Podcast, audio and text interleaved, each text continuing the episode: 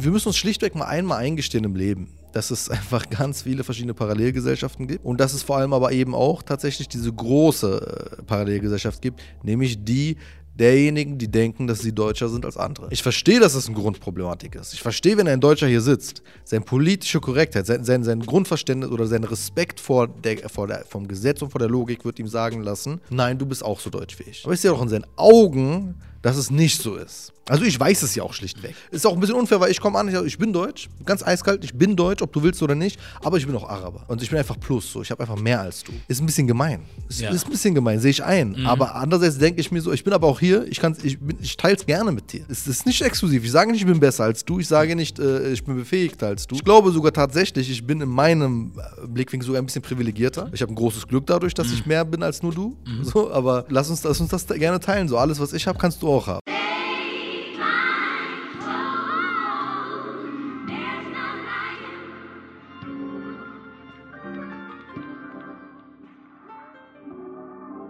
Yep, das ist der Made in Germany Podcast. Junior ist mein Name und ich habe die Ehre, hier mit Tarek beisitzen zu dürfen.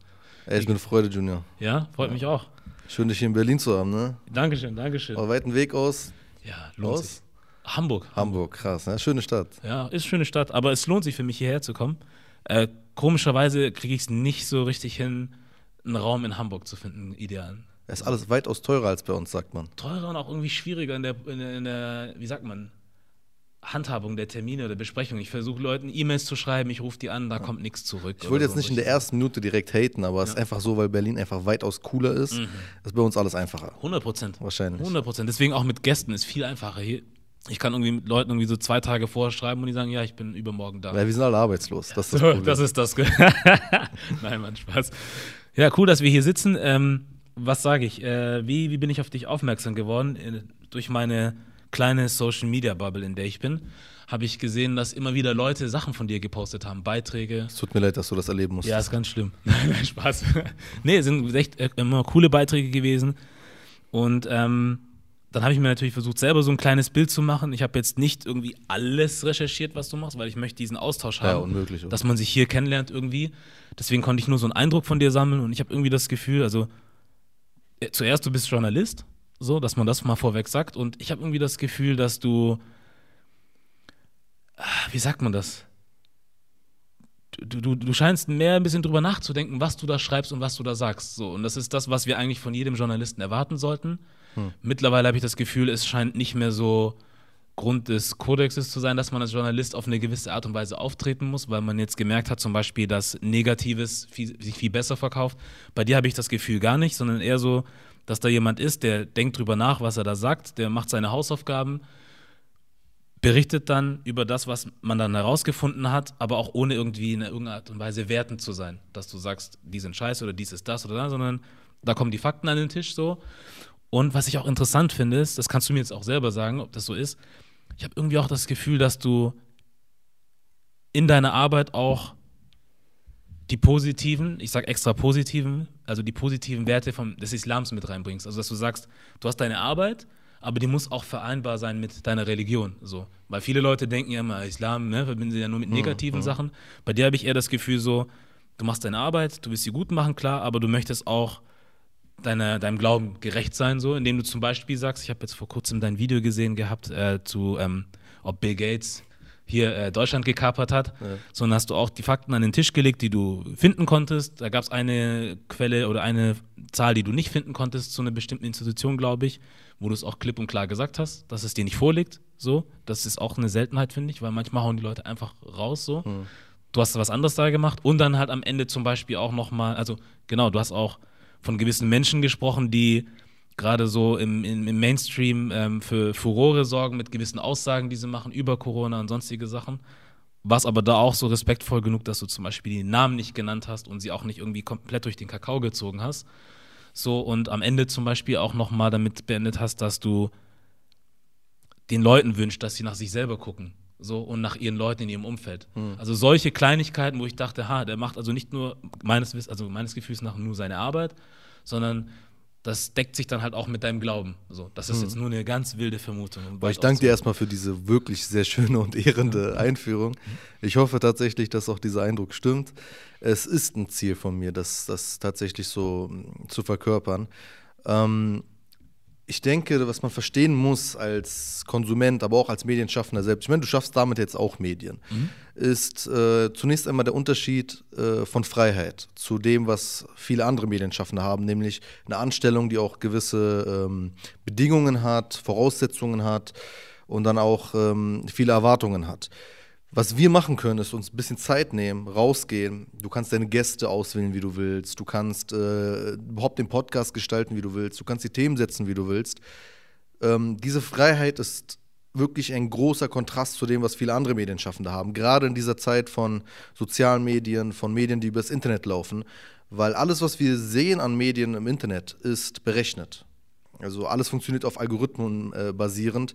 Und Algorithmen sind es gibt viele verschiedene Studien dazu, ähm, über, über künst- künstliche Intelligenz, wohin entwickelt sich künstliche Intelligenz. Es gibt viele Beweise dafür, immer wieder äh, Analysen, dass künstliche Intelligenz in ihrer direkten Logik böse wird. Das heißt, sie wird oft rassistisch, sie wird sexistisch, sie wird alles Mögliche an ähm, Formen, die in der Menschheit vorzufinden sind, weil sie, und das klingt jetzt sehr gewöhnungsbedürftig, das auszusprechen, aber weil sie logisch sind.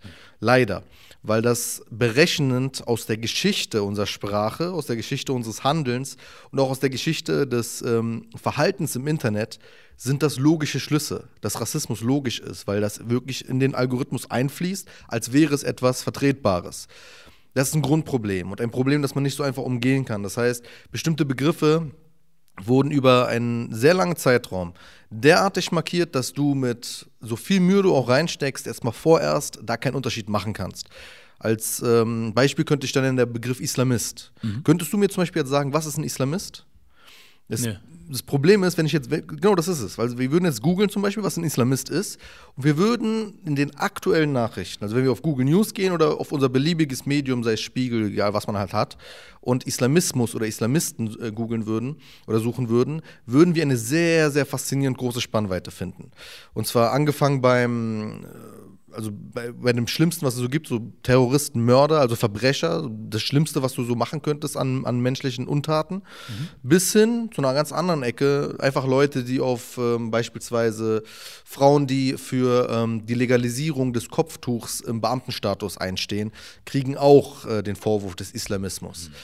Ähm, das Problem, das, das sich daran kenntlich macht, ist diese riesige Spannweite und die Benutzung dieses Begriffes, und zwar schon seit Jahren und Jahrzehnten, für verschiedenste Formen von Menschen, wird es niemals wieder möglich machen, dass dieser Begriff wirklich ähm, anspruchsvoll und sinnvoll genutzt werden kann. Also wer jetzt behauptet im Nachhinein, nein, es gibt jetzt doch irgendwann, es gab irgendwann später Versuche, das zu definieren und so weiter, bringt nichts mehr, weil das Internet hat eingespeist, dass Islamist, selbst wenn du nur diese harmlosen Leute beschreibst, denen du ein politisches Kalkül vorwirfst, ähm, diese Leute werden zwangsläufig durch den Algorithmus assoziiert mit Mördern, mit Terroristen.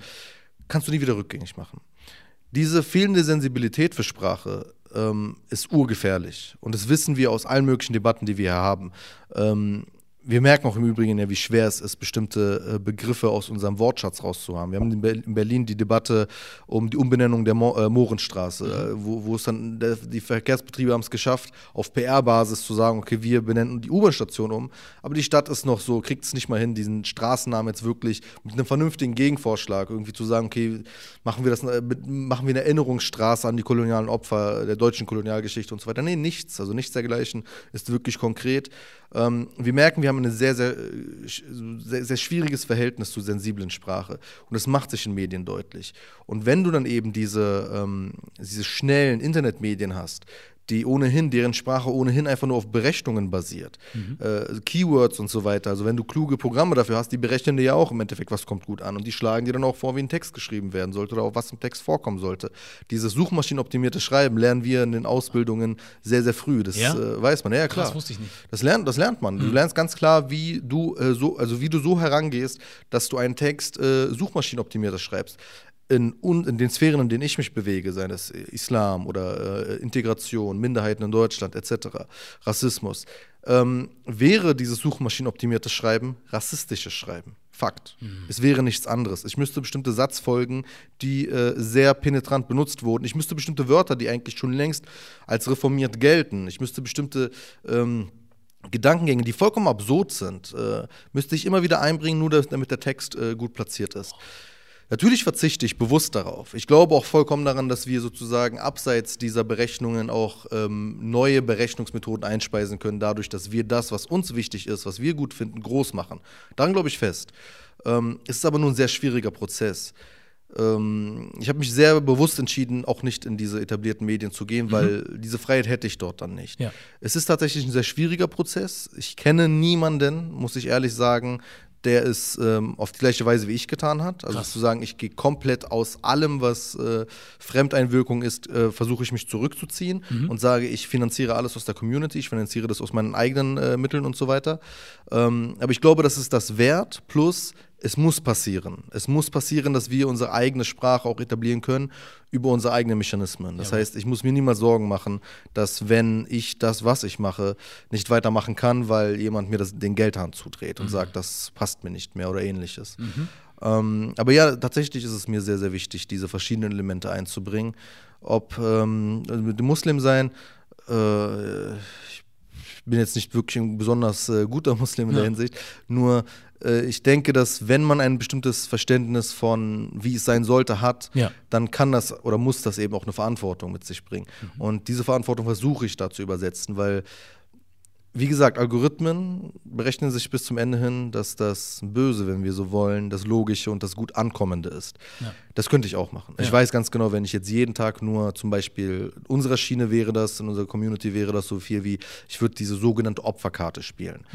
Was ich niemals so bezeichnen würde. Aber nehmen wir an, ich würde wirklich versuchen, alles darauf zu setzen, dass die Emotion zu vermitteln, ey, das ist hier gerade ganz, ganz kurz vor Nazi-Übernahme und so weiter. Das, das kommt gut an, wenn ich ehrlich bin. Also Ja, wenn man klar. das machen möchte, äh, ließe sich das, weil Angst ist halt ein sehr krasser Motivator für Leute, dran zu bleiben. Und das wissen andere Medien im Übrigen genauso. Die machen es halt nur auf die andere Weise, auf die noch perversere Weise. Weil bei uns wäre es tatsächlich eine etwas berechtigtere Angst, eine menschlichere Angst. Aber große Medienhäuser, die die Angst schüren, ähm, man kann sich ja mal Spiegel TV angucken, jede Sendung. Also wenn ich, wenn ich das aus einer anderen Brille gucken würde. Ich kenne Berlin auswendig. Ich weiß ganz genau, die Hälfte von dem oder 90 Prozent ist Quatsch, was die sagen. Ja. Wenn ich mir als so, wir an, ich sitze irgendwo in Rostock und gucke mir an, die Clan-Geschichten von Berlin, eine Parallelgesellschaft mitten in Deutschland. Weißt du, all diese Geschichten und so. Guckst du das an und denkst du so, oh, scheiße, was geht hier ab? Und, Ja. dann, und dann guckst du dir irgendwann nochmal vier Blocks auf Sky an und denkst, ja, jetzt weiß ich Bescheid. Jetzt hier, die ganz, ganz schnell die Islamisierung ist hier am Laufen und der Staat hat gar nichts mehr im Griff. Ja.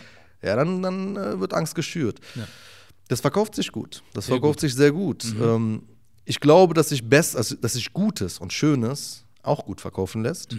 Ähm, weitaus besser sogar. Ich glaube, dass unsere Grundambition eigentlich ist, dass wir nach Vielfalt, nach Gemeinsamkeit, nach äh, Begegnung, nach Schönheit schlichtweg streben.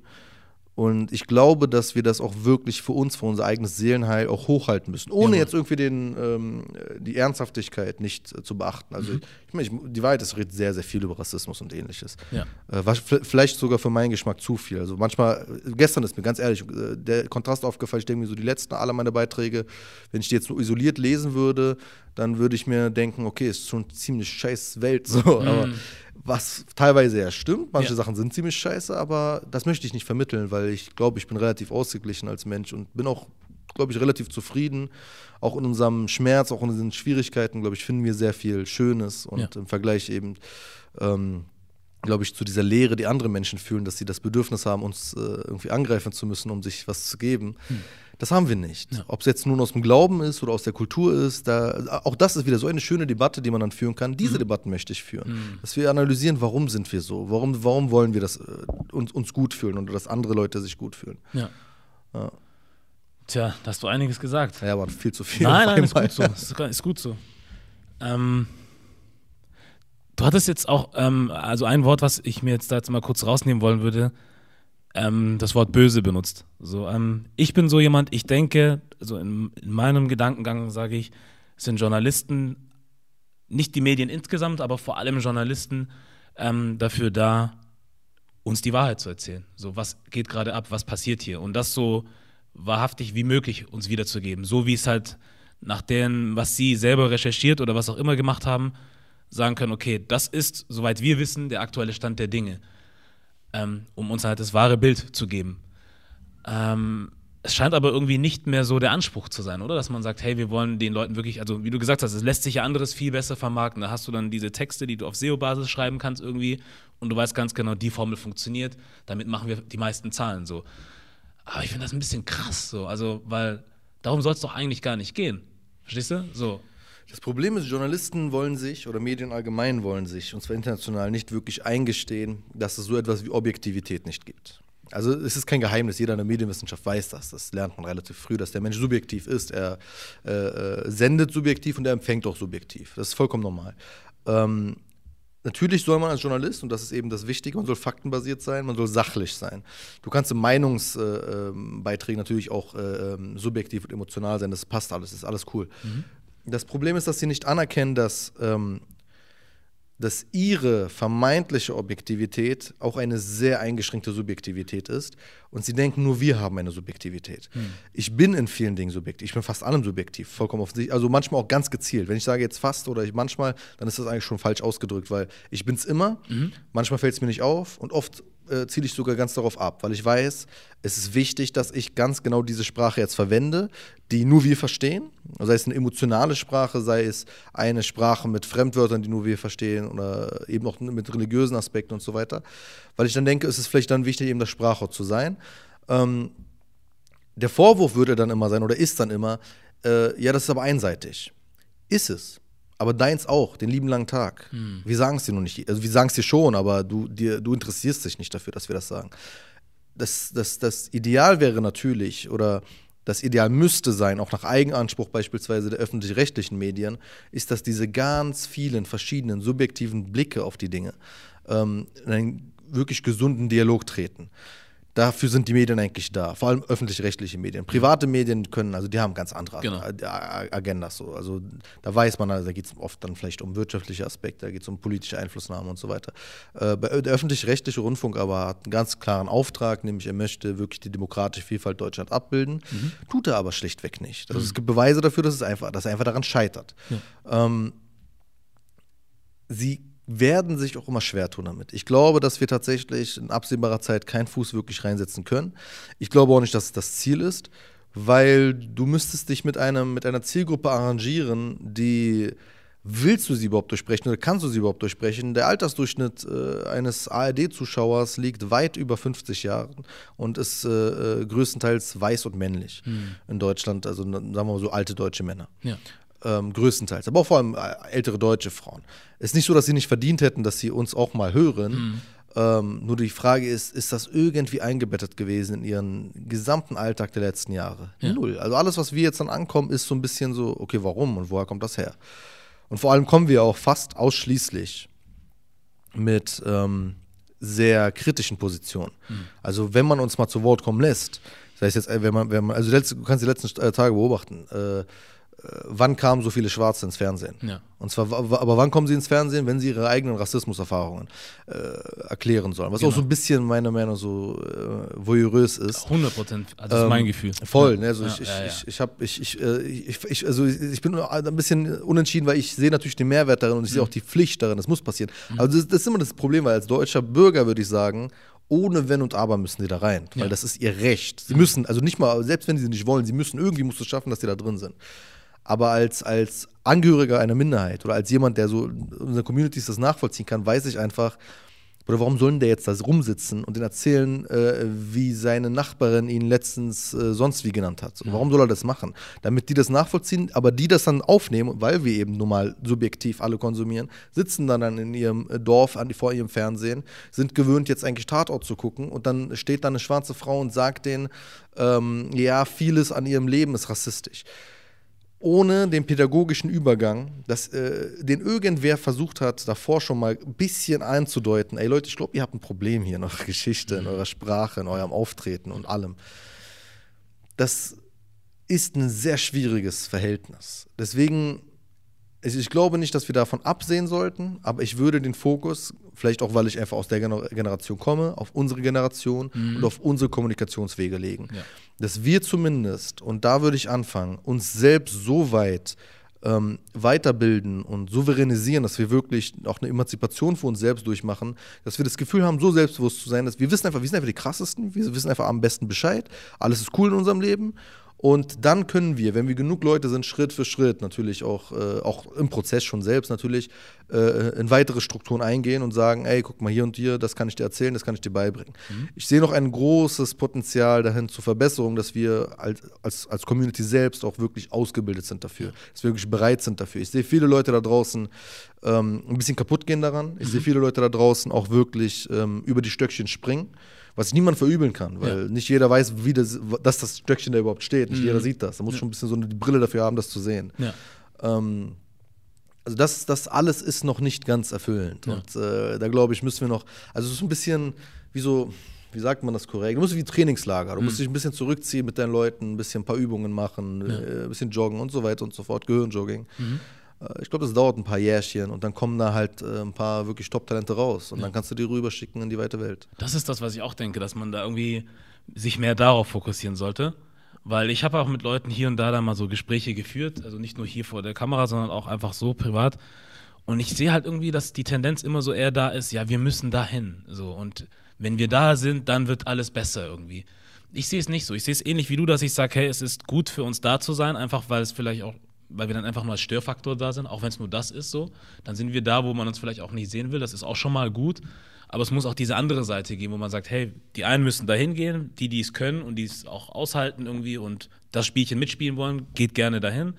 Wir machen unser Ding auf der anderen Seite und beides zusammen hilft irgendwie so. Aber die ganze Hoffnung auf eine Seite irgendwie so zu legen und zu sagen, ja, wenn da alles gut läuft und wenn wir da drin sind, dann wird alles besser, finde ich so, hm, weil es ist halt schon irgendwie so, so ein gemachtes Nest irgendwie so, ja. So, und jetzt kommen wir dahin und was wollen wir den Leuten da jetzt erzählen, ja. was sie zu tun haben und was sie nicht zu tun haben. So, entweder du hast Bock, das Gute und das Richtige zu tun oder halt auch nicht so. Ähm, aber ich möchte keine Zeit damit verschwenden, Leute, die eigentlich schon erzogen genug und gebildet genug sein sollten, ja, ne? Erziehen zu müssen. So, das, dann stecke ich lieber die Energie in und wie du sagst, Bist du Pädagoge? Ja? Bist du Pädagoge? Nee. Ich auch nicht. Siehst das ist der Punkt. So. Was sollen wir da machen? Zum einen sehen wir es nicht, aber trotzdem sollen wir die Arbeit leisten, auch unsere einzelnen Bürger, ja. ja. So dass du deinem Nachbarn oder wem auch immer, also Nachbar kann ich verstehen, weil ihr wohnt Tür an Tür so. Es könnte helfen, wenn der Austausch es da ist. Es über Herz zu Herz geht. Genau, Herz zu Herz. Das, ja. Aber so, wenn ich jetzt Leuten wirklich das klar machen muss, so das ist mir verschwendete Energie, ja. dann nehme ich lieber jüngere Leute ran, so die noch keinen wirklichen Weg für sich gefunden haben, was und sag, pass mal auf, das sind Möglichkeiten für dich. Hier kannst du dies und das lernen, da da da, dass die dann so die Spitze ausbilden so für die Zukunft, ja, wo man genau. sagt, okay, da haben wir das in die richtigen Hände gegeben, die führen das weiter und sind schon viel weiter wenn sie an ihrem Punkt sind, wie wir jetzt, weil wir, wir lernen das wir ja jetzt. Wir hatten das, wir hatten diese Leute nicht. Das ist das. Wir konnten uns an niemandem festhalten, an niemandem. Mhm. Und das ist ein großes Problem. Also jetzt haben wir Gott sei Dank diesen, äh, diese Übergang, jetzt sind wir die Übergangsphase. Ich glaube, wir haben als Pioniere dann auch eben eine besonders schwierige Aufgabe. Vielleicht wird sich die Geschichte wirklich wohlwollend an uns erinnern. Vielleicht sind wir dann Rest der Geschichtsbücher irgendwann. Das waren die Vorgänger und so. Aber äh, ich glaube, dass tatsächlich ist dann diese Rolle zu sagen, ich bin jetzt gerne der große Bruder, ich bin jetzt gerne die große Schwester, wir passen aufeinander auf, wir bilden einander aus. Ähm, wir geben einander auch ein bisschen Rückendeckung. Mhm. Das ist sehr wichtig. Ich sehe das jetzt bei vielen ähm, Beispiel jüngeren Leuten, die jetzt in die Medienwelt gehen, also ein bisschen ein paar, also nicht Generationen, aber ein paar Jährchen jünger als ich. Bin jetzt 26 und es gibt jetzt so ein paar, die kommen jetzt gerade ins Studium so oder haben gerade das Studium fertig und ähm, beginnen dann in diese Strukturen zu kommen und fragen dann an, so Kastorat und so weiter. Und ich merke, okay, guck mal, wenn, also die wollen, die wollen dann manchmal zum Beispiel ähnlich wie ich dann schreiben oder veröffentlichen, Themen besetzt, wo ich dann den, aber dann tatsächlich auch den Rat geben kann, sagen kann, guck mal, ich kann es machen, weil ich frei bin, ich würde es ich dir wünschen, dass du es auch könntest. Ich glaube, du kannst es jetzt aber nicht. Wäre vielleicht auch nicht das Klügste, dass du direkt reinkrachst in, de, in, den ersten Job und alle dich hassen, so, weil das mhm. werden sie tun. Mhm. Sondern du machst das und das und das, kannst schrittweise tun und ich kann nur aufpassen auf dich und aufpassen und den Rücken frei halten, aber aufpassen, dass du sozusagen deine Wurzeln nicht verlierst. Ja. Und dass du auch äh, nicht verlierst, warum du da, äh, vergisst, warum du da drin bist. Und dass du auch weiterhin diese ähm, Bildung, die, ähm, die dich irgendwie ermutigt hat im Herzen und im Kopf, dass du da sein willst, dass du diese Bildung beibehalten kannst, diese Bildungswege, so wie ich sie halt haben musste, dass du sie auch haben musst und so weiter. Ähm, aber ich kann dir auch den Rücken frei halten zu unseren Leuten, die dann sagen, ja, warte mal, was bist du jetzt? Bist du jetzt einer von denen geworden und so weiter? Schreibst du jetzt gegen uns und so weiter? Mhm. Dass ich sagen kann, okay, guck mal, diese, diese Kritik kannst du fahren, das und das kannst du gegen uns mal austeilen, wenn es sein muss. Ähm, können wir intern alles klären? Können wir alles irgendwie kommunizieren, dass die Leute wissen, du bist nicht schlimm? Das sind so Dinge, das ist eine sehr schwierige Aufgabe, in der wir uns befinden, glaube ich, in unserer Generation, dass wir diesen Neuankömmlingen, den jüngeren Leuten ein Vorbild sind, aber gleichzeitig auch ein Rücken sind, ähm, Lehrer sind, auch was für mich auch sehr gewöhnungsbedürftig ist. Wie gesagt, ich bin 26, was für Lehrer. Mhm. Das ist echt so ein bisschen früh angesetzt. So. Ähm, aber das ist die Rolle, in der wir uns auf einmal wiederfinden. So, ob du willst oder nicht, du mhm. musst die Verantwortung dann einfach schlichtweg übernehmen. Ja. Kannst du nicht, weil wenn da jemand kommt und dich fragt, ja, Tarek, äh, wie, was soll ich machen? Und dann kannst du nicht sagen, keine Ahnung. Also ist manchmal oft die Wahrheit, aber du musst halt kurz nachdenken. Und wenn du echt keine Ahnung hast, ist das eine Antwort, kann, ja. ist auch eine legitime Antwort und eine sehr äh, intelligente Antwort, denke ich. Mhm. Aber die, dein Herz sagt dir die ganze Zeit, irgendwas muss ich denen doch geben können. Ja. Irgendwas muss ich ihr doch mit auf den Weg geben können. Irgendwas. Ja. Ist halt das Leben, in dem wir uns befinden. Aber ich glaube, es ist schön, weil ich finde nichts größere Erfüllung. Mir ist es gar nicht so wichtig, weil was ändert sich denn jetzt wirklich pr prinzipiell in unserem Leben, wenn, ähm, keine Ahnung, Ulrike in Mönchengladbach äh, mich nicht mehr scheiße findet? Ich weiß gar nicht, ob äh, ich damit das Grundproblem gelöst habe. Und da kommt mhm. wieder diese, ähm, diese, diese Frage nach äh, etwas Größerem, was ich dann teilweise eben doch im Glauben versuche mit einzumischen, den Leuten klarzumachen, also ich, ich bin nicht dafür da, sozusagen wie so ein Antirassismus-Trainer jetzt äh, den Leuten einfach nur klar zu machen, dass es falsch ist. Weil ich glaube, also wenn du soziologisch zurückverfolgst, äh, kannst du oft nachweisen, da sind ganz, ganz, ganz, ganz andere Probleme ähm, im Gange. Zum Beispiel auch bei Terroristen und so. Extremismus weißt du oft, es sind Drogenprobleme, es sind gescheiterte Existenzen und so weiter. Also das, das Ding wäre gar nicht bei ihm jetzt, mich mit ihm hinzusetzen und ihm den wahren Islam beizubringen, weil er ist gar nicht, er ist gar nicht fähig. Also er würde in irgendein Extrem, wird er immer in seinem Leben mhm. gehen, weil er gerade einfach eine scheiß Situation hinter sich hat oder einfach so eine Vita hinter sich hat, die eigentlich nur mit Therapie und so weiter äh, zu bewerkstelligen wäre, aber keiner kümmert sich um diese Leute. Ja. Das gleiche ist halt oft, äh, also nicht jetzt falsches Mitleid, aber mit Leuten, die eben rassistische Tendenzen haben, ist, die haben eine ganz, ganz komische versteckte äh, Problematik in sich. Oft sind es so diese ähm, Existenzängste, die, die werden uns alles wegnehmen. Mhm. Ähm, hat, also vieles davon ist immer noch falsch. Man hat auf jeden Fall nachweisen können, dass auch oft Menschen, die eigentlich nicht konkrete ähm, finanzielle Sorgen haben müssten, mhm. diese aber haben. Äh, weil sie einfach wahrscheinlich Angst haben, dass so der gewisse Standard, den sie sich erhoffen oder den sie bereits haben, also vor allem Leute in der Mittelschicht, dass der verloren gehen kann. Ähm, diese Ängste, ich würde gerne mal auf den Kern zurückgehen. Also wir haben sehr viele soziale und sozioökonomische Probleme vor allem. Wir haben eine riesige Schere zwischen Arm und Reich. Wir haben äh, Kinderarmut, äh, die ein großes Problem ist. Wir haben ein sehr großes Problem mit Altersarmut. Wir haben ein sehr großes Problem mit Alterseinsamkeit. Ähm, das sind alles Phänomene, die, denke ich, auch, wenn du sie zurückrecherchierst, eben einen großen Effekt äh, haben, dass es überhaupt zu so einer Kultivierung von Rassismen kommen kann. Ähm, ich glaube nicht, dass es einzig und allein ist. Ich glaube, es gibt leider auch einfach schlichtweg ganz plumpen, stumpfen Rassismus. Das ist wahr, das gibt es einfach. Ähm, ich fände es aber eben genauso wichtig zu sagen, diese sozialen Probleme, die wir haben als Gesellschaft, diese Grundproblematik, die müssen wir regeln.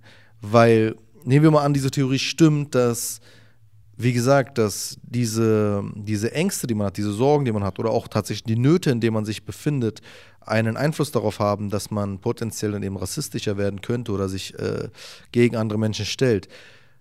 Wenn diese nicht geregelt sind, kann ich noch so viel PR betreiben, kann ich noch so viel Aufklärung betreiben. Vielleicht schaffe ich es, dass er morgen nicht mehr schwarze Scheiße findet, morgen nicht mehr Muslime Scheiße findet oder morgen nicht mehr was auch immer Scheiße findet. Dann wird einfach jemand anderes Scheiße finden. Dann wird es einfach nur ersetzt, weil, weil sein Grundproblem hat sich nicht geändert. Ja. Seine Grundsorge hat sich nicht geändert, seine fehlende soziale Kompetenz hat sich nicht geändert. Äh, also, wir, also, du müsstest ja wirklich tief eingreifen in dein Leben. Also wenn ich zum Beispiel denke an Leute, die in äh, Mecklenburg-Vorpommern leben, in äh, irgendwelchen Dorfstrukturen, ähm, weit und breit kein Kino, kein Theater, nichts Soziales, äh, weit und breit äh, nicht wirklich Begegnungsstätten, nichts, wo man zusammenkommt, nichts, wo man Austausch hat. Äh, äh sie leben eigentlich größtenteils in ihrem Zuhause, ein bisschen äh, so in den Dorfebenen, die sie haben. Da ist vielleicht mal irgendwo, keine Ahnung, gehen sie einkaufen, mhm. führen ein längeres Gespräch im Postamt und was auch immer. Und viel ist da nicht. Wenn diese Menschen kann ich jetzt sonst so gut irgendwie äh, darstellen, dass äh, Muslime nicht schlecht sind oder was auch immer damals, dann kamen halt die Flüchtlinge. Da 2015 hast du halt ein neues Ding. So, dann machst wenn du das nochmal medial schon ausschlachtest, dann hast du halt ein neues Feindbild. Das kann aber morgen kann ein neues Feindbild kommen. Also dieses äh, schwarze Leute waren gar nicht auf dem Schirm davor in Deutschland. Mhm. Jetzt sind sie ein Thema. Ja. So, das geht ganz, ganz schnell, dass du ein neues Thema hast. Ich glaube also nicht unbedingt, dass nur dieses, äh, der, der, der, also die, die, der Ausdruck des, der, der Emotion selbst das Problem darstellt, sondern auch die Hintergründe, die dazu führen können. Äh, ich weiß nicht ganz genau, wie man es löst. Ich befürchte nur, man denkt nicht unbedingt darüber nach, dass man es lösen könnte oder sollte. Ja. Das halte ich für ein riesiges Problem. Dass Leute tatsächlich so einen sehr, sehr krassen Parallelstrukturen, Parallelgesellschaften leben, Mhm. was sie uns ja oft vorwerfen. Richtig. Mhm. Ähm, es aber sich nicht eingestehen können, dass sie in einer Parallelgesellschaft leben und alles, was eigentlich so der große Alltag, die große Normalität ist, für uns ist alles normal. Also das, das ist ja für mich kein, äh, keine, Emo keine Emotion, irgendwen verschiedenen zu treffen. So, das ist für uns einfach so, der, der ist halt, der ist halt auch da, so, das ist normal. Ähm, das ist für die aber immer noch so andere Welt. Das ist, du hast, Entschuldigung, wenn ich jetzt unterbreche, aber du hast nämlich vorhin, als wir, bevor wir hier Kameras angemacht haben, was ganz Interessantes gesagt. Und das habe ich selber noch nie so gesehen. Wie du gerade sagtest, es wird ja uns immer gesagt, wir leben in Parallelgesellschaften. Du hast aber gesagt, tatsächlich ist es aber so, dass Deutsche in Parallelgesellschaften leben. Wie niemand sonst. So, aber das, ich habe irgendwie das Gefühl, diese, dieser Gedanke, wer ist in dieser Gesellschaft, äh, also in dieser genannten Gesellschaft, kommt, es wird davon abhängig gemacht, wer die Mehrheit bildet, wer sozusagen dazukommt. Und weil du dazugekommen bist und in irgendeinem Stadtteil zum Beispiel lebst und überwiegend eine bestimmte Art von Mensch dort lebt, seid ihr die Parallelgesellschaft. So, weil wir sind immer hier gewesen, so, weißt du? Deswegen denke ich so, ist das, was du sagst, irgendwie vielleicht ein ganz neuer Ansatz, so, den vielleicht nicht viele im Kopf haben. Sie checken nicht, es gibt zig Parallelgesellschaften. Sagen wir, Rentner haben eine Parallelgesellschaft, die kommst du gar nicht rein, weil sie halt Rentnergesellschaft ist. So. Da, die leben ein ganz eigenes Leben. Du hast äh, also sehr junge Leute. Ich meine, als Kind habe ich eine Parallelgesellschaft gelebt. Also, für mich gab es nur Bolzplatz, äh, äh, Kiosk, äh, gemischte Tüte kaufen. Weißt du? Also eine ganz andere Welt. Das macht gar keinen Sinn, aber das ist meine Kultur gewesen in diesem Moment, Ja. äh, in diesem Zeitalter. Ähm, du hast äh, Parallelgesellschaften in verschiedenen politischen Sphären. Äh, du hast pa Parallelgesellschaften in religiösen äh, Fragen. Also ich, ich, ich, einfach schlichtweg aus der Community heraus kenne ich zum Beispiel viele syrisch-orthodoxe äh, Christen. Die leben eine Welt, das ist eine ganz eigene Welt, ganz eigene Strukturen, alles, Infrastruktur ist gegeben, untereinander verheiraten, untereinander äh, äh, große Familien, schöne Familienfeste und so weiter. Da hat niemand sonst was mit zu tun. Aber das heißt, für mich ist das nicht bedrohlich oder so, weil es juckt mich nicht. So ist eine schöne, also dann, ich habe dann zumindest noch den Vorteil, denke mir so, cool, dass es das gibt und ich habe dann Abwechslung hier und da. So. Ja. Ähm, ich glaube, wir, müssen uns schlichtweg mal einmal eingestehen im Leben, dass es einfach ganz viele verschiedene Parallelgesellschaften gibt und dass es vor allem aber eben auch tatsächlich diese große äh, Parallelgesellschaft gibt, nämlich die derjenigen, die denken, dass sie deutscher sind als andere. Ähm, ich verstehe, dass das eine Grundproblematik ist. Ich verstehe, wenn ein Deutscher hier sitzt, seine politische Korrektheit, sein, sein, sein Grundverständnis oder sein Respekt vor der, vor der, vom Gesetz und vor der Logik wird ihm sagen lassen, nein, du bist auch so deutsch wie ich. Aber ich sehe auch in seinen Augen, dass es nicht so ist. Also ich weiß es ja auch schlichtweg, oder? Also ich bin, ist auch ein bisschen unfair, weil ich komme an, ich, ich bin deutsch, ganz eiskalt, ich bin deutsch, ob du willst oder nicht, aber ich bin auch Araber. Und ich bin einfach plus, so. Ich habe einfach mehr als du. Ist ein bisschen gemein. Ist, Ja. ist ein bisschen gemein, sehe ich ein. Aber andererseits denke ich mir so, ich bin aber auch hier, ich, kann's- ich, bin- ich teile es gerne mit dir. So, ich bin, es ist nicht exklusiv. Ich sage nicht, ich bin besser als du. Ich sage nicht, äh, ich bin befähigter als du. Ich glaube sogar tatsächlich, ich bin in meinem äh, Blickwinkel sogar ein bisschen privilegierter. Ich habe ein großes Glück dadurch, dass ich mehr bin als nur du. So, aber lass uns, lass uns das gerne teilen. So, alles, was ich habe, kannst du auch haben. Das ist das. Ähm, er wird dann denken, okay, willst du mich islamisieren? Aber so, nein, will ich nicht. Gleich. Also, das ist einfach, kannst- ich will einfach nur einen Tee mit dir trinken, mehr Ja. nicht. Ähm, aber einfach die Realität ist natürlich so, wie gesagt, er weiß, ich bin nicht deutsch, ich weiß, ich bin nicht deutsch. So, wir wissen das einfach, es ist unausgesprochene Wahrheit. Ähm, ich werde immer behaupten, dass ich deutsch bin. Ich werde auch immer einfordern, dass ich deutsch bin, weil es die Logik ist, der wir folgen müssten, wenn wir eine Gesellschaft sein wollen. Ähm, vielleicht wären wir besser äh, beraten gewesen, als zu Deutschland realisiert habe. Es gibt hier viele verschiedene Menschen, dass wir das, dass wir das dort, äh, Wort Deutschländer etabliert hätten. Was vielleicht ein bisschen einfacher zu vertreten ist, weil dann bist du halt einfach Staatsbürger und dann bist es dein Land, dann bist du Deutscher oder Deutschländer. Ja. Aber da ist immer noch Fakt, und das wissen wir jetzt aus Stammbaumrecherche in Stuttgart und Co., Fakt, äh, äh, dass das über Blut definiert wird, dass das über, selbst über so Dinge wie Werte, also das sind auch so, das sind ja geschönte äh, ähm, Definitionen darüber, selbst dass es so über so, so feste Strukturen definiert werden soll, ähm, zeigt, wir haben ein großes Problem, weil eigentlich ist das falsch. Das stimmt ja, gar nicht. Es stimmt einfach nicht. Also, Es gab ja mal von äh, de Maizière, als er noch Innenminister war, hat dann ein Bild beschrieben, was deutsche Leitkultur ist. Er hat so zwei sehr interessante Fakten genannt. Er sagt, wir tragen keine Burka und äh, Männer und Frauen geben sich die Hand.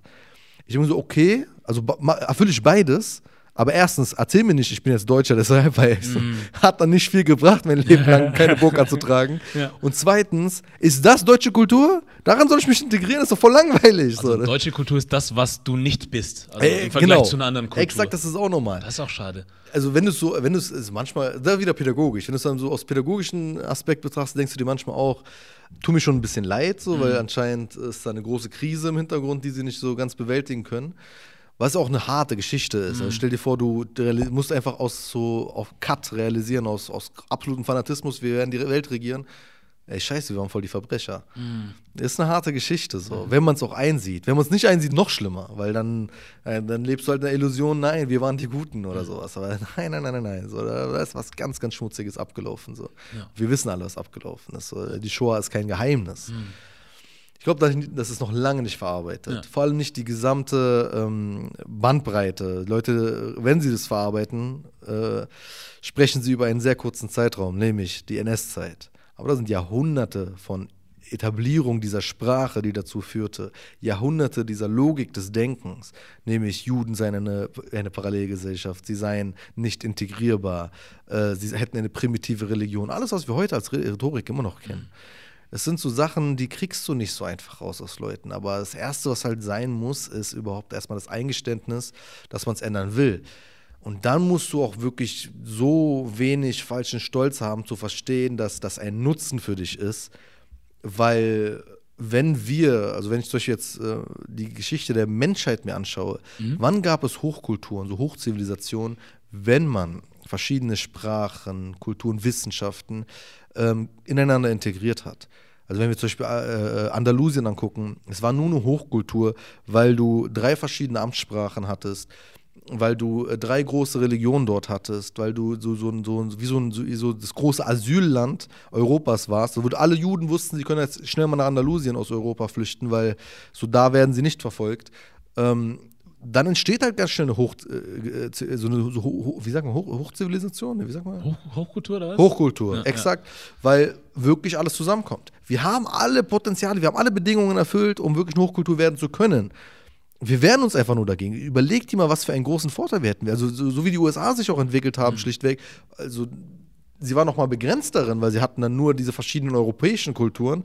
Ähm, und äh, äh, die mexikanische, die sie noch halb so, äh, stell dir vor, wo sie gewe gewesen wären, wenn sie noch die afrikanischen, die asiatischen Kulturen und so weiter, Kulturen vor allem, ist ja auch nicht, also, da siehst du, wie, woran sie gescheitert sind, ist, dass du äh, äh, Italo-American sagst, Danke. dass du äh, Irish-American sagst, aber es ist aber einfach noch African American, also ein ganzer Kontinent so, Komplett zusammengefasst. So. ja. Aber es sind einfach hunderte Kulturen Ja. und so große Hochkulturen teilweise. So, was hättest du aus Mali lernen können? Was hättest du aus Ghana lernen können? Aus Äthiopien lernen können? Gibt's nicht.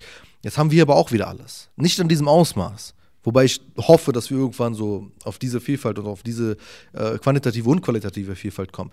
Aber wenn wir das nutzen würden, wenn wir wirklich alle Potenziale rausnehmen würden, sagen, ey, wir ziehen das jetzt durch, wir werden das ganz große Land, wir werden alles hier mobilisieren und bündeln.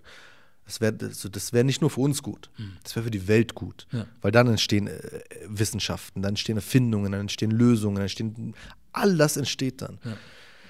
Aber wem soll man das sagen? Weißt du, das sind Leute, die haben halt ihren Job, so, die wollen einfach nur ihren privilegierten Job weiter bestehen, also Medienstrukturen beispielsweise. Der Redakteur wird nicht sagen, so, ey, lass mich mal jetzt hier alles aufbrechen für die große goldige Zukunft in 100 Jahren. Mhm. So, nein, er wird sich denken, ich will hier weiterhin schön mein 5000 netto haben, so, Ja. und fertig. Ja. Keiner soll mit mir reden, so. Und das ist halt die Struktur, in der du dich befindest. Und selbst die, die kommen, also es gab einen sehr guten Artikel von, wo Minister Erkut war das? Ich weiß nicht mal. Ich glaube, in der Zeit war der. Muss man sich mal raussuchen. Der Artikel ging um, ähm, also, dass es den German Dream nicht gibt. Und das ging da um so einen Bewerbungsprozess bei einem Medium. Sie hat sich beworben und, so ein, und dann war sie so beim Bewerbungsgespräch und sie wurde angenommen. Und dann war, kam sie so raus und dann war dann die deutsche Mitbewerberin. Und die hat ihr dann so eiskalt gesagt, so, ja, ähm, also hat so, sie so Interesse vorgeheuchelt erstmal, so, ja, ist ja voll toll und so, dass du hier auch sein willst und so. Und als sie dann gecheckt hat, ey, scheiße, die wird genommen, ich nicht, war das so, ja, das ist der Migrantenbonus. Hat, sie, hat sie einfach Migrantenbonus ihr gesagt. Und das ist, glaube ich, Türkin oder Kurdin. Und sie meinte dann so ganz klar, ähm, also einen sehr guten Artikel dazu geschrieben, im Sinne von, also die Leute leben in der Illusion, das gäbe es. Aber sie checken nicht, dass, wie hart wir eigentlich arbeiten für diese ganze Scheiße. Und ähm, wie schwierig es ist, da reinzukommen. Und sie denken dann auch wirklich so, sie hätten, sie hätten eigentlich eher den Anspruch darauf. Und zwar schlichtweg, weil es ihr Land ist. Ja. Das, ist die, das ist die Emotion, die versteckt ist dahinter. Ja. Es ist ihr Land, sie haben einen Anspruch darauf. Ja. Ich habe hab einen guten Freund, also er, er, kann sagen, weil er unter uns ist so cool. Also er ist, er ist äh, aus Ostdeutschland, ist Magdeburger. Mhm ähm, ist konvertiert, deswegen ist es egal, was er sagt. So, er, er, er, kann, er, kann, gar nicht in diese Schiene gehen. Aber ab und zu, wenn wir dann irgendwas labern, so wir streiten uns in unserem Kreis halt über Bezirke oder irgendwas mhm. und es ist meine Straße, es ist mein, oder was auch immer, das gehört mir oder so. Irgendwann guckt er uns an und sagt, was wollt ihr eigentlich alles? Mein Land. So. Mhm. Das einfach nur klarstellen. Aber also, also er, kann Witze darüber machen im Endeffekt, aber er sagte dann auch ganz ehrlich, er sagt, wenn ich, also ich, er kann ja getarnt sozusagen rumlaufen. Ja. Und er sagt, wenn, wenn du weißt, was Deutsche über, über uns sagen, so Leute, dann wisst ihr. Die denken, das ist ihr Land und du hast ein scheiß Anrecht darauf. Ist schwierig, ist ein schwieriges Verhältnis, weil was sollen wir doch machen? Mhm. Ich würde es ja fast akzeptieren, wenn ich so Grundbedingungen hätte, ja, ich bin jetzt tatsächlich Gastarbeiter oder so, ich kann in mein Land zurück. Aber mein Land, was für die mein Land ist, ist Syrien. Ich kann Scheiß nach Syrien mhm. zurück gerade. Ja. Geht nicht. Auch selbst wenn ich wollte. Warum so. solltest du auch? Aber ich bin hier auch so, also wenn ich mein Land sehe, dann sehe ich Berlin. Ja. Ähm, verstehen die aber auch nicht ganz. Schlicht, also es geht, es geht. Ich weiß, was Leute haben mir hier, also irgendwelche zugezogenen Schwaben haben mir in Berlin schon gesagt, geh, geh zurück, wo du herkommst. Ich, ich, schlag dich gleich tot dafür diesen Satz. Wie kommst du da auch mir das sagen zu können? Ja. Aber das ist so, das ist so Leute, das ist mal Parallelgesellschaft. Hm. Wie kannst du nach Berlin kommen und denken, das ist immer noch dein, das, ja. was du kennst? Ja. Das ist eine ganz andere Gesellschaft. Das ist meine Parallelgesellschaft. Aber guck mal, wie cool ich bin, dass ich dich integrieren will. Hm. Das hast du nie gelernt. Aber hm. ich bring's dir bei. Es ist so, wir sind, wir sind, wir sind, ich glaube, wir sind ziemlich Allrounder geworden durch ja. diese ganze Scheiße. Auch ziemlich geduldig, ne, was alles angeht. Voll. So. Weil ich finde auch, ich habe das mal woanders gesagt gehabt in einem anderen Gespräch, wenn man sieht, was heutzutage alles passiert, was wir so mitkriegen, ne? Also, was weiß ich, Polizei, äh, nicht Polizei, einfach Gewalt gegenüber den Bürgern von Zivilisten, aber auch von der Polizei so. Und bei all dem Scheiß, der gerade so am Laufen ist, es wird ja uns immer vorgeworfen, so, vor allem man hat auch Südländern so, dass man ja sehr hitzköpfig ist, so, ja. dass man zu schnell ausrastet und dies und das. Aber wie viel Geduld wir trotzdem in dieser ganzen Geschichte noch zeigen, ja, weil Voll. von dem Bild, was man so von uns hat, ist das so, wir hätten eigentlich schon längst irgendwie mit Macheten oder irgendwas loslaufen müssen. Ja. Aber die Leute sind trotzdem noch ruhig und versuchen zu reden, den Dialog zu suchen, zu ja. belehren, zu dies und das so. Wo ich denke, es ist schon äh, ganz krass, es ist interessant. Ist so. verrückt, ne? Ja, ist verrückt. Also absolute Yoga-Therapiestunde des Grauens, so. Ja. so müssen wir eine nachmachen. Ja. Nee, das ist, ich, ich, ich, ich, ich sehe es auch nicht. Ich sehe ich seh auch nicht irgendwie, dass sie, sie erkennt es ja nicht. Also ich habe erst vor kurzem kurz nachgedacht, so, ähm, wie Lehrer nicht verstanden haben, warum uns so dieses, dass wir uns gegen Rassismus wehren in der Schule so wichtig ist. Mhm.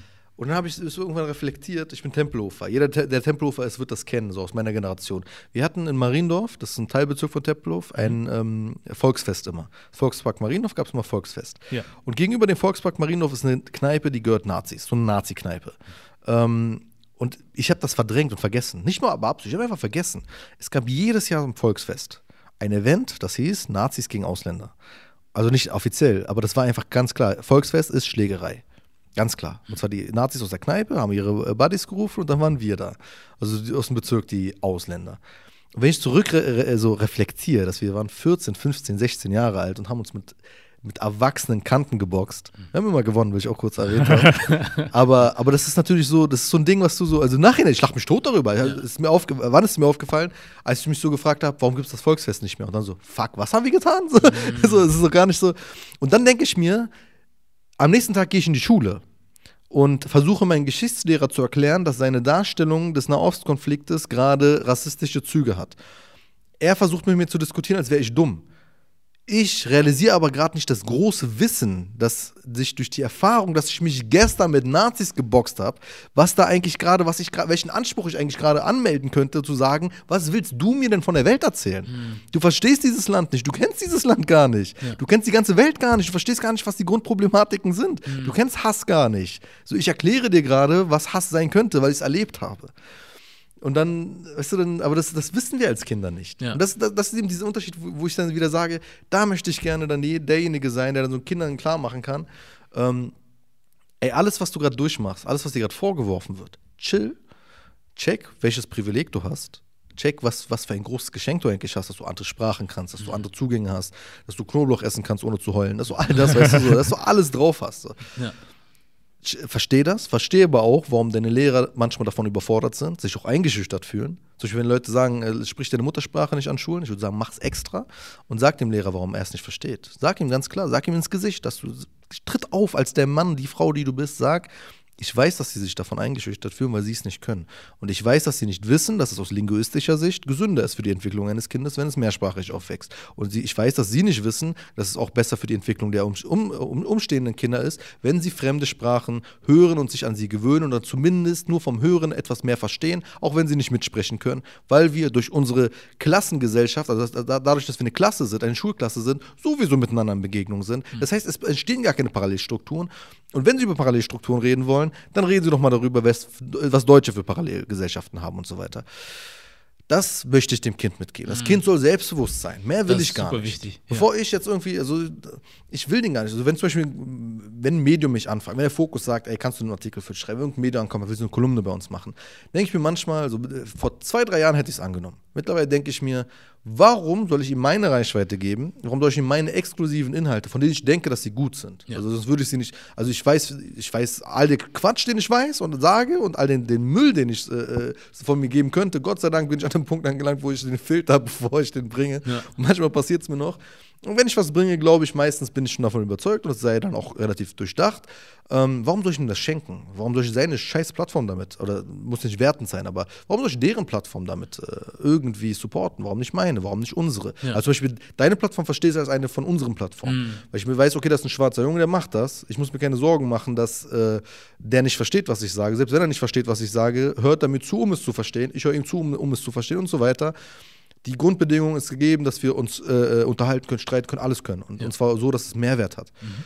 Aber warum soll ich bei denen reinsteigen, wo mein Publikum mich eh nicht versteht und sie einfach nur das Alibi haben wollen, dass sie mich sprechen lassen haben oder zumindest irgendwie ein kleines bisschen von meinem Publikum abgreifen müssen, weil sie sich Gedanken machen, ey scheiße, wir verlieren die junge Leserschaft. Ja. Ist alles nicht mein Problem. Lass unser eigenes Ding machen, lass, lass uns selbst irgendwie weiterentwickeln und dann die Gesellschaft Schritt für Schritt bereichern und nicht mehr auf den einen Schultern paaren, sondern einfach verteilen auf ganz vielen Schultern, damit keiner mehr dieses scheiß Problem hat. Und das müssen wir Sehr als schön. Männer, glaube ich, noch umso mehr verstehen, weil die Wahrheit ist, der meiste Rassismus, die meiste Diskriminierung erfahren Frauen von mhm. uns. Mhm. Das sind die meisten sind Frauen, die das erfahren. Mal abgesehen davon, wie scheiße sie von uns selbst behandelt das kommt werden. Dazu. Mhm. Und dann ähm, äh, äh, werden sie äh, draußen am meisten. Also wenn ich, wenn ich mit Musliminnen darüber rede, ist so, ich meine, ich kann großartig philosophieren. Also ich bin auch Hassobjekt vom Aussehen her, aber sie kommen nicht auf mich zu, die Leute. Also sie labern mich nicht, nicht mich voll. Und wenn, dann kann halt schnell ausgetragen werden und easy. Mhm. Aber bei Frauen ist so, mit dem Kopftuch bist du ganz schnell so das Objekt. Und warum soll ich von einer Frau erwarten, das jeden Tag austragen zu müssen? Also ich trage das gerne für sie aus, wir müssen das vorbeugen, wir müssen das alles so machen, dass, also gar nicht mal aus diesem so, sie können das nicht, sie können tausendmal mehr als wir. Wenn, die, wenn wir ehrlich sind, wissen wir sowieso tausendmal stärker als wir. Aber der Punkt ist einfach, ähm, also wir haben eine gewisse Verantwortung, der wir stehen. Und wenn wir das umverteilen können auf mehr Schultern, auf mehr, äh, mehr Projektionsfläche, dann sollten wir das tun. Und ich glaube, in dieser Aufgabe sind wir. Ja. Und zwar jetzt sehe ich das sowohl in deinem Content, den du produzierst, als auch jetzt in unserem Gespräch, dass das Wort Sprache sehr oft bei dir auftaucht. Hm. So, und da habe ich irgendwie das Gefühl, also Sprache spielt für dich eine sehr, sehr große Rolle. Ja, ja und da frage ich mich, wo hast du denn die Liebe oder die Hingabe zur Sprache entdeckt? Also warst du schon immer so? Boah. Oder hat sich das irgendwie. Schwierige Frage. Hm. Ich habe es nicht mal, ich habe also ich, das sind so Sachen, die würde ich gerne analysieren und ja. wirklich feststellen, wo ist der Kern. Aber habe ich noch nie gemacht. Ich denke, verschiedene Anhaltspunkte sind, ich habe eine Liebe für Poesie. Mhm.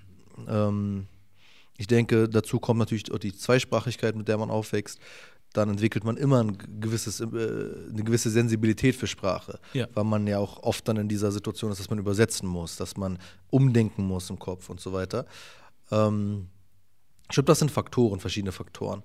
Ähm, ja, doch, ich glaube tatsächlich, was, so, was, man hat ja sowieso als Mensch auch gewiss, also ich bin zum Beispiel naturwissenschaftlich absolute Niete, so, kannst komplett Tonne kloppen, also, also mit Schummeln und mit Abschreiben und mit Flehen und alles habe ich so irgendwie noch äh, geschafft, nicht durchzufallen, so. Mhm.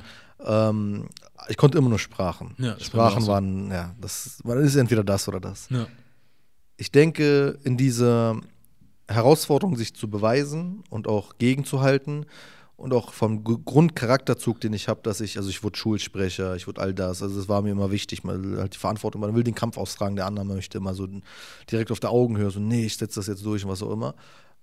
Aus dieser äh, Position heraus versucht man ja seine eigenen Stärken zu irgendwie zu manifestieren und sie auch noch zu nutzen. Und ich glaube, ich habe für mich irgendwann festgestellt, okay, die Sprache ist die Stärke. Ich kann mit Worten mich so ähm, stark machen, dass ich dann diese Lücke an Autorität oder an wirklichem Einfluss und Macht, die ich zum Beispiel zu Lehrern hatte oder zu Politikern habe oder was auch immer, dass ich die so ein bisschen überbrücken könnte mhm. oder zumindest mich so ein bisschen aufplustern kann, größer machen kann, als ich bin, allein durch Worte. Mhm. Ähm, die große Gefahr dahinter ist natürlich, dass man irgendwann dann auch äh, erkennt, welche, welche, welche Schärfe man durch, durch Worte dann auch äh, reinbringen kann und welche Gefahr dann dadurch besteht, dass man Menschen verletzt, dass man Menschen wirklich hart beleidigt, ohne mhm. es wirklich gemacht zu haben und so weiter. Ja. Diese Gefahren sind da, aber ich glaube eher noch äh, ist eben diese Schönheit da, dass man Gefühle übersetzt. Ich glaube, wir haben so eine, eine, ein, ein Motiv, das ich für mich irgendwann entdeckt habe, ist, ähm, ich habe festgestellt, oder was ist auch kein Geheimnis, dass sehr viele Sprachen der Welt sehr emotionale Sprachen sind, herzliche Sprachen, gerade auch die arabische Sprache oder die Sprachen, die wir als Minderheiten oftmals kennen, also die Sprachen, die in Deutschland eben von Minderheiten gesprochen werden, sei es Italienisch, äh, Türkisch, äh, Kurdisch, Griechisch, das sind alles so Sprachen, die sind sehr emotional. Mhm. Äh, das gibt es in der deutschen Sprache eher weniger. Es gibt sehr schöne Lyrik, die auch emotionale Aspekte hat. Wenn du dir aber die äh, äh, Poeten selbst anguckst, sind das oft Leute, die eine diesen Einfluss auch von außen hatten. Ja. Eben Leute wie Goethe oder Rilke sind Leute, die haben diesen Einfluss gezielt draußen gesucht, mhm. diese Herzlichkeit in sich zu integrieren. Ähm, ich glaube, dass, dass, dass, dass diese Lücke, die dann eben besteht in der deutschen Sprache, dass wir versuchen, sie so mit Ach und Krach irgendwie dann doch zu etablieren, dass wir da eine, eine Füllung schaffen wollen an einer schönen Sprache, die Menschen befähigt, die Menschen irgendwie erfüllt. Äh, äh ihnen das Gefühl gibt, ein bisschen ähm, mehr ausdrücken zu können, als man, also wenn du, auf der deutschen, in der deutschen Sprache diese Emotion, ich bin, ich werde diskriminiert, ich werde ausgegrenzt, ähm, das sind so, sind, es ist eine sehr starre, sehr äh, äh, systematische und mechanische Sprache. Mhm. Und auch der Ausdruck von sehr emotionalen Themen ist dann oft sehr mechanisch, obwohl es eigentlich ein sehr emotionales, äh, sehr, sehr emotionales Thema ist, gerade auch Ausgrenzung und so weiter. Ja. Ein äh, junges Kind, ein Kind in der Schule, das mit diesem, zum ersten Mal mit diesen Rassisuserfahrungen konfrontiert ist, kann gar nicht ausdrücken, was es erfährt. Es weiß es gar nicht. Zum Beispiel, äh, mir ist das aufgefallen an der, an, der, an der Art, wie ich Rassismus entgegentrete. Und das gilt für die meisten von uns. Von uns, also sei es, wenn wir sagen, fassen wir uns mal als Kanaken zusammen. So. Ja, ja. Die meisten von uns. Wir sagen Nazi. Wir sagen ganz schnell Nazi. Und zwar A als Ausdruck, B aber auch als, als Definition von den Leuten, die wir meinen. Ja. Wir sagen Nazi. Warum? Weil unsere Bild, unser Bildungssystem uns größtenteils diesen Begriff vermittelt hat. Das ist so, wie wir äh, äh, diese, diese Grundhass, äh, äh, äh, das Auftreten dieses Hasses interpretieren, ist Nazi, weil wir die Nazi-Zeit studiert haben in der Schule. Ja. Wir wissen aber nicht wirklich die verschiedensten Formen des Rassismus. Wir verstehen auch die Geschichte des Rassismus nicht. Siehst du ja, wie Leute heute auf Rassismus reagieren. Für die ist das ja so, ich bin kein Rassist, weil ich habe ja nichts gegen dich. Ich habe nur was gesagt, was du rassistisch findest, aber ich habe ja nichts gegen dich. Sie verstehen nicht, dass das Grundproblem ist, dass Rassismus damit beginnt, in Rassen zu denken. Mhm. Wir lernen all diese Dinge nicht. Also das kleinste Thema, wo ich mit Rassismus noch äh, in Berührung war, war dann vielleicht in der Schule noch Apartheid. Äh, äh, was dann, aber so, dann, dann ist aber auch Apartheid der Begriff. Ja. Dann, dann, sagen wir halt, wenn wir irgendwas, äh, auch ganz schnell, wenn wir dann irgendwie so zwei Klassen-Ding sehen, äh, Apartheid. Das sind die Begriffe, in denen wir denken, denken gelernt haben. Mhm. Aber wirklich diese Sprache in ihrer Vielfalt, also A, erstmal die faktischen, alle möglichen Begriffe, die es dafür gibt, Definitionen, aber dann auch unsere eigene äh, Emotionen, unsere eigenen Identitätsaspekte äh, damit einzubringen, das fehlt. Aber das ist das, wie wir eigentlich Sprache entwickeln müssten, weil übersetzen wir das mal in eine, äh, äh in eine andere Gesellschaft, nämlich in die US-amerikanische Gesellschaft. Mhm nichts hat so viel Kunst entstehen lassen in den USA wie der Umgang der Schwarzen mit ihrer Rassismuserfahrung. Also zusammengefasst kannst du sagen, sie haben, sie haben ihren Schmerz in Blues übersetzt. Sie haben ihren Blues einfach überall etabliert. In allen, also nenn mir eine große Musikrichtung in den USA, so ach, Heavy Metal wüsste ich jetzt nicht, aber, aber alle anderen könnte ich dir nachweisen, dass entweder die Wurzel eins zu eins schwarz ist oder durch Schwarze so beeinflusst wurde, dass es das ist, was es heute ist. Ja. Sie haben ihren Schmerz übersetzt.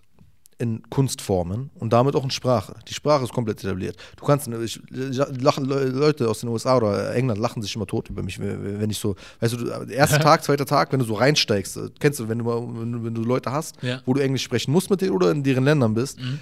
Äh, Erster Tag Englisch sprechen ist Katastrophe. Ja. So, dann bist du so auf äh, Camden Market, äh, äh, Dings, Grundschulniveau, äh, Klasse 3. So, zweiter Tag, du kommst rein, aber du bist erstmal noch in deinem Schulenglisch, so, in deinem Uni-Englisch, so. So ganz saubere Grammatik, alles so ganz durchdacht, plus perfekt beachtet, alles. Gucken dich an, lachen dich aus, sagen so, wo ist dein Slang? Weil so, so redet keiner von uns. Ja. Mhm. Du- Und du sagst, Entschuldigung, ich kann nicht gut Englisch, weißt du, aber du sprichst perfekt Ja. deren Slang, wenn du den analysierst, anschaust, da ist so viel an Sprache, die eigentlich nicht in dieser Sprache vorkäme, äh, äh, gäbe es nicht die Schwarzen und, und, und ihren Schmerz, gäbe es nicht die, in, also in England dann zum Beispiel Inder und ihren Schmerz und so weiter. Vieles etabliert sich einfach schlichtweg dadurch. Und Ja. das müssen wir auch hier schaffen, ähm, um diese Sprache ein bisschen zu reformieren und auch anzupassen an die Realität unserer Zeit. Ja. Es geht nicht mehr anders. Wir können nicht in diesen, weil, weil wenn, wenn du nur auf diese Sprache kommst, nämlich diese ganz starre Sprache, dann antwortet dir starr zurück und das wird dann ganz, ganz komisch irgendwann. Ja. Das, ist dann, das sind die Diskussionen, die wir jetzt haben. Ich habe nicht Stammbaumrecherche gesagt. Also Bruder, du verstehst das Problem. Ist mir egal, was du gesagt hast. Mhm. Es mir geht darum, was du machst. Ihr macht etwas, was schlimm ist. Und wie erkläre ich dir, warum es schlimm ist? So, weiß ich gerade nicht. Also wenn ich jetzt, wenn ich jetzt sage, also die erste, erste Emotion, die ich dir habe, ist, weil das Nazis gemacht haben. So. Und dann, dann ist der aber wieder raus aus dem Film. Dann wird der dir sagen, also, so lass ich jetzt nicht mit mir sprechen und so. Dann, okay, Thema abgeschlossen. Ja. Streit ist da und wir wissen ganz klar, Fronten sind verhärtet. Ja. Wir brauchen eine Sprache, die irgendwie schafft, es klar zu machen. Und was glaubst du, was, was, was, was diese Sprache sein kann? Weil zum Beispiel, Gewalt. So. ähm, zum Beispiel hörst du jetzt auch dadurch, dass Deutschrap irgendwie einfach richtig an Fahrt gewonnen hat in Deutschland, Ja. Dass sich gewisse Dinge auch mehr in die Kultur, in manchen Bereichen mehr, also in, in manchen Teilen Deutschlands mehr oder weniger, so, so reinbahnt, so dass dann Leute Ja. zum Beispiel Wallah sagen, Ja. Leute benutzen bestimmte Worte und so. Dann gibt es die einen Leute aber dann, die dann sagen, ja, durch diese ganze Scheiße verlieren wir unsere Sprache hier in Deutschland. So, wo ich denke, das ist mein Gedanke immer, wenn ich jetzt zum Beispiel zu jemandem nach Hause komme, der Russe ist, und ich höre, oder ich habe bestimmte Worte ja schon gehört, ich kann kein Russisch, aber ich habe ein, zwei, drei Worte gelernt. Ich weiß, wie man Hallo sagt, ich weiß, wie man Danke sagt, ich sag, weiß, wie man Prost sagt und so weiter und so fort. Soziale Kompetenz. So, das heißt, wenn ich dann da reinkomme und mit den Leuten rede, dann weiß ich, wie ich sie grüßen kann. Ich weiß, wie ich mich bei denen bedanken kann. Das ist für mich ein Plus. Die werden dich lieben. Wenn ein Schwarzer kommt, der Russisch spricht, das ist so. Verstehst du? Oh, was geht so. ab? Oder als Schwarzer gehst du irgendwo hin, du kannst türkische Wörter, du kannst dies, Ja. das. Ich finde das bereichernd. So. Ich kann eure Sprache nicht komplett, aber ich habe ein paar Umgangsformen, verstehe ich. Das heißt ja dann damit aber nicht, dass ich zwangsläufig alles andere Du aufgebe. kannst kein Deutsch mehr auf einmal. So, weißt du? Ja, ja. Im Gegenteil, ich finde dann, es ist so oder so deine Aufgabe der Familie, Freunde, was auch immer, mehr danach zu gucken, was deine Sprache generell sowieso ist. Also zu sagen, hey, pass mal auf, gewisse Dinge kannst du draußen machen und sagen, aber hier zu Hause reden wir so. so das, da musst du halt ein bisschen Arbeit machen, aber das ist ja nicht sofort was Schlechtes. So. Und ich finde, wenn wir das zum Beispiel zulassen würden, dass man sagt, weil jetzt hier assoziiert man dann ja diese, die bestimmten Wörter mit bestimmten Menschen. Ja? Also das sind dann die Deutschrapper, die sowieso nichts können, außer nur dastehen und rumhampeln und machen Millionen. Ja. Dann hast du ja vorhin auch angesprochen, diese ganze Clan-Geschichte, von der man immer gerne spricht. Wir sprechen von Flüchtlingen, wir reden von Türken, die bis heute immer noch nicht zu 100% akzeptiert werden, obwohl Hm. sie am längsten irgendwie da sind, gefühlt so. Also damit assoziiert man das, anstatt zu sagen, das ist doch eigentlich was Schönes. So. Ja. Aber deswegen frage ich mich, welche Sprache kann und soll das denn sein? So ist schwierig, ne? Ich weiß es nicht, ob, ob diese, dieser Slang, den, der, den, den man in der Jugend spricht, wo alles vermischt ist, ob das vielleicht gerade dieser Übergang ist. Das kann gut sein, ist aber zu unsicher, das so behaupten zu können. Ich glaube, es ist eher eine strukturelle Frage, dass du erstmal Mehrsprachigkeit als äh, äh, Bereicherung akzeptierst. Ja. Das heißt, auch Kinder dann daran ermutigst und dann, weil du musst auch bewusst sein, dritte Generation wird ein absoluter Kampf werden, den die Sprache auch wirklich noch gut beizubringen. Ja. Es wird schwierig. Also ich kann gut Arabisch, aber das gute Arabisch, was ich kann, ist, weil meine Mutter noch besser Arabisch konnte. So, mein gutes Arabisch wird dann ein weniger gutes Arabisch bei meinem Kind. Logisch.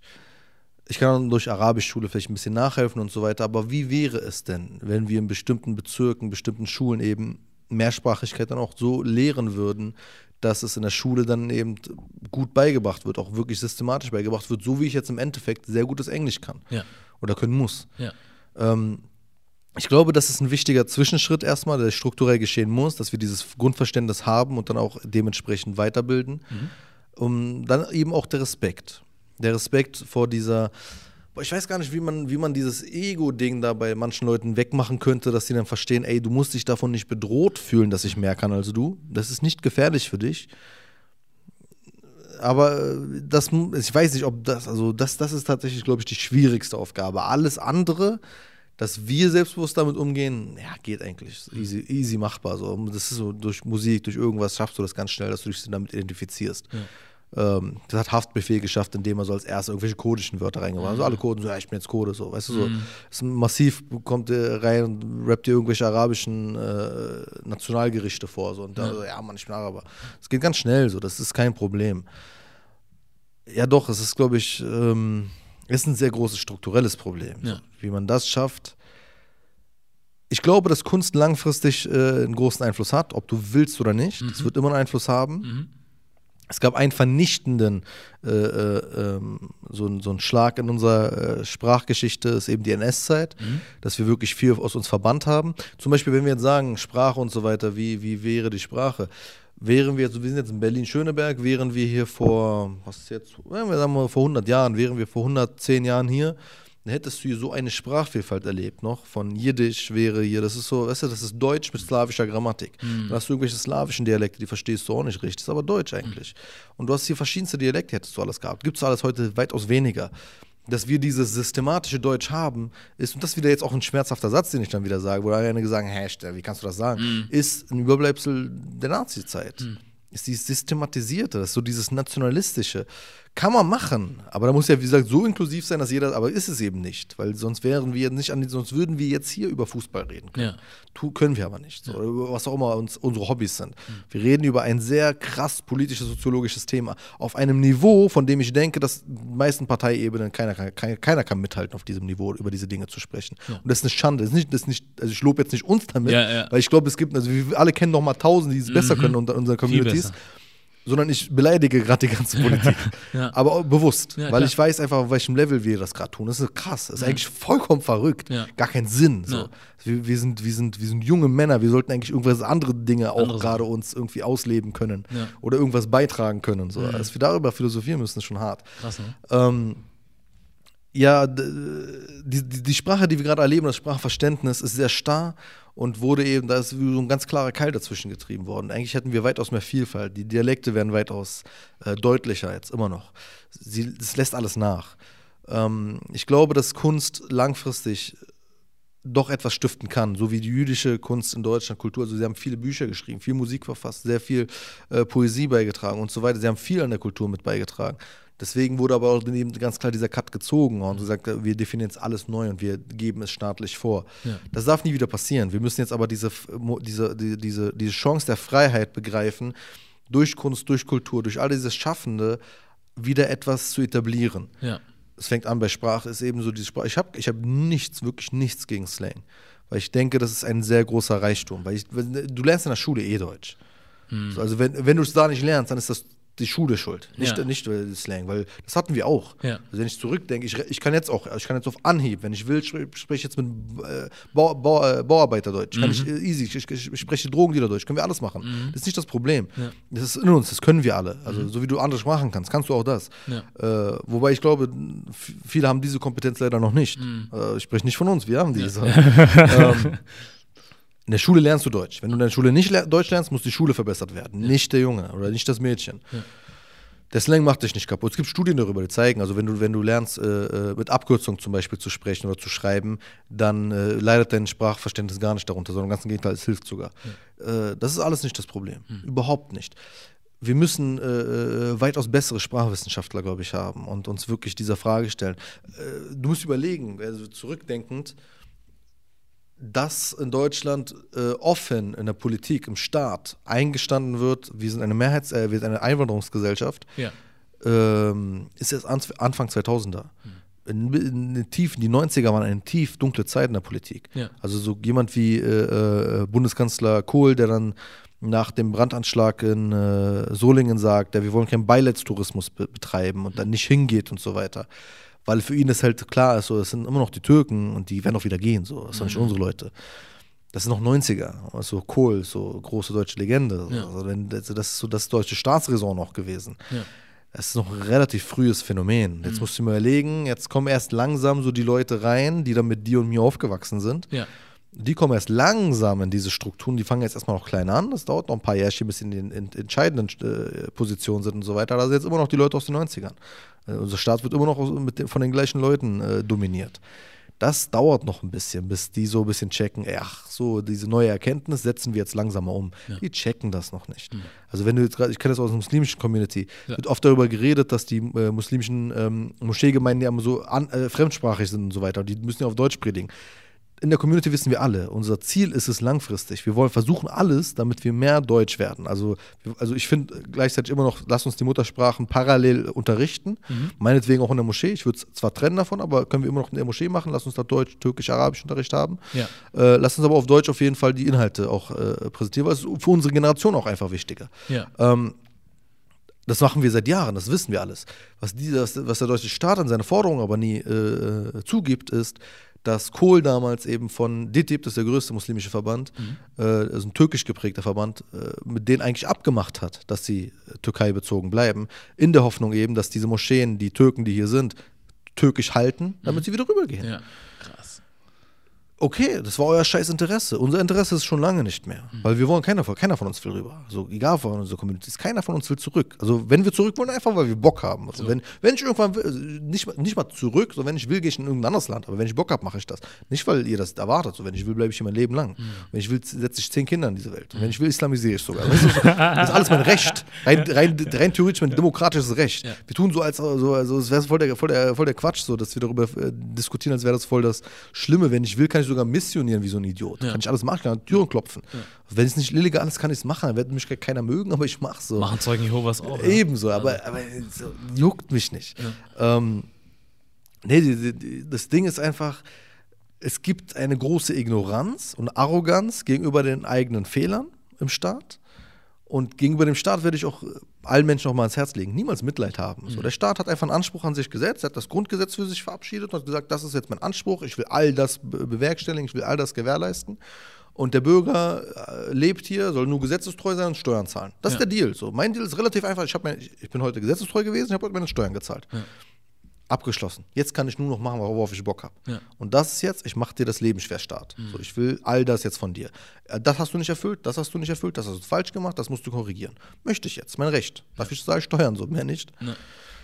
Wenn wir in dieses Verhältnis kommen und in diese auch ein bisschen diesen Mut kommen zu sagen als Bürger, eben auch als wir, als Minderheiten und verstehen, wir sind genauso Bürger und auch wenn sie uns nicht akzeptieren, wir wissen, sie akzeptieren uns nicht, auch dann immer noch sagen, ist mir egal. Also das, Mhm. Das Gesetz gibt's her. Das das. Ihr denkt, wir werden nicht aufs Äußerste gehen, wir werden, wir werden bis vor das Bundesverfassungsgericht gehen, wenn es sein muss, um unsere Sachen einzufordern. Wir werden alles umsetzen, was wir umsetzen können, alles bemühen, wir werden alle unsere Leute unterstützen in allem und einfach gucken, wie weit wir kommen und wir kommen weit, so, weil wir wollen und wir wollen das zum Guten von allen. Ja. Wenn ihr das nicht versteht, ihr werdet das irgendwann verstehen. Eure Kinder spätestens werden es verstehen. Ja. Manchmal kannst, musst du den Leuten auch einfach ein bisschen sagen, so, dein Kind wird mein Kind heiraten, fertig. das kann auch schon ein, ein Sieg sein. Ne? Das ist für die, das ist für die auch nur so, Für diese. niemals, aber so, doch, doch, wenn du wüsstest. Und dann wird die Frau islamisiert. weißt du, so ein, nee, das das ist so, komplettes Bild. es ist, ja, eben.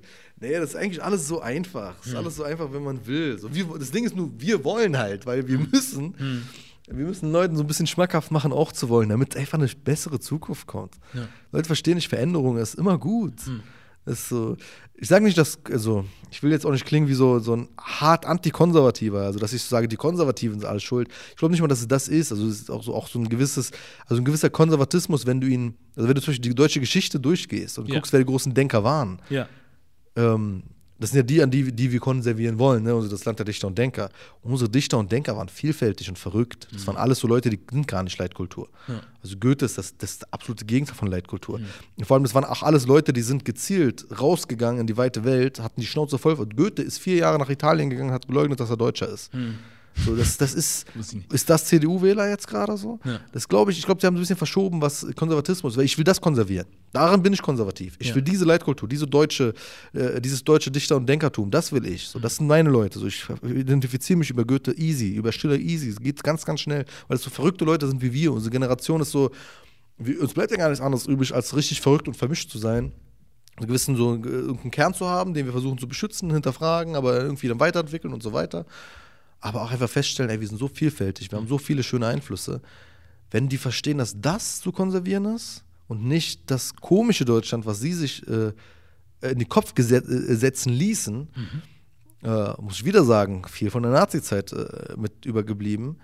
Ähm, wenn sie das verstehen, glaube ich, wenn wir das als Gesellschaft wirklich verstehen, dann richtig schöne Zeiten für uns. Hoffe ich. Es war bis hierhin, glaube ich, ein rundes Gespräch. Ähm, hat mir sehr gut gefallen. Ich danke dir auch. Ja, also wirklich sehr gut. Und äh, ich hoffe, dass der ein oder andere was sowieso aus allen Beiträgen mitnehmen kann, aber vor allem auch aus diesem hier. Ähm, und wie gesagt, also lass uns das gerne jederzeit, wann immer du möchtest. Jederzeit machen. gerne. Ja. Ähm, was ich noch zum Schluss fragen wollen würde, ist, was ich immer mache, äh, was für dich Made in Germany heißen könnte. Made in Germany, Genau. Vielfalt. Ganz einfach. Das kürzeste Statement überhaupt. Echt? ja. Aber ich so, ja, ich würde gerne das und das nehmen. Ja. Vielfalt. Sehr Macht einfach. Sehr schön. Ja, ähm, hat mich echt gefreut, wie gesagt, und ähm, ich finde, äh, ja, mach einfach das weiter, was du machst. Ich danke dir, Mann. So, Du auch auf jeden Fall. gerne, Das ist gerne, ein wichtiges, gutes Format, Mann. Freut mich zu hören. Ja, weil ich glaube, das braucht so Leute einfach auch. Äh, wenn's, also für viele ist es so dieses, sie sehen das immer, dieses Schwierige, ne? was selber zu etablieren, was selber zu machen. Und ich will nicht behaupten, dass es leicht ist. Nee, gar So, aber nicht. ich glaube, es ist generell gar nichts leicht, leicht so. Deswegen, du musst immer irgendwo ackern. Und wenn, dann will ich es halt irgendwie auf der richtigen Seite irgendwie machen. Und du wohl auch. So, und es ist dann halt ein mühseliger Weg irgendwie. Aber ich glaube vor allem, dass man auch langfristig mehr Zufriedenheit oder was auch immer findet, wenn man etwas macht, was einem am Herzen liegt irgendwie. Und man weiß, ich werde vielleicht nicht der Reichste damit, so, aber ich kann mit gutem Gewissen schlafen und aufstehen. Das ist es, Mann. So, und ich glaube, das ist mehr wert als alles andere. So. Ey, Ich hoffe, es bleibt dein Leben lang so. Ne? Das ist, ein großes, das ist wirklich eine große Gabe, die man hat. Mhm. Ja. Wirklich, sehr, sehr schön.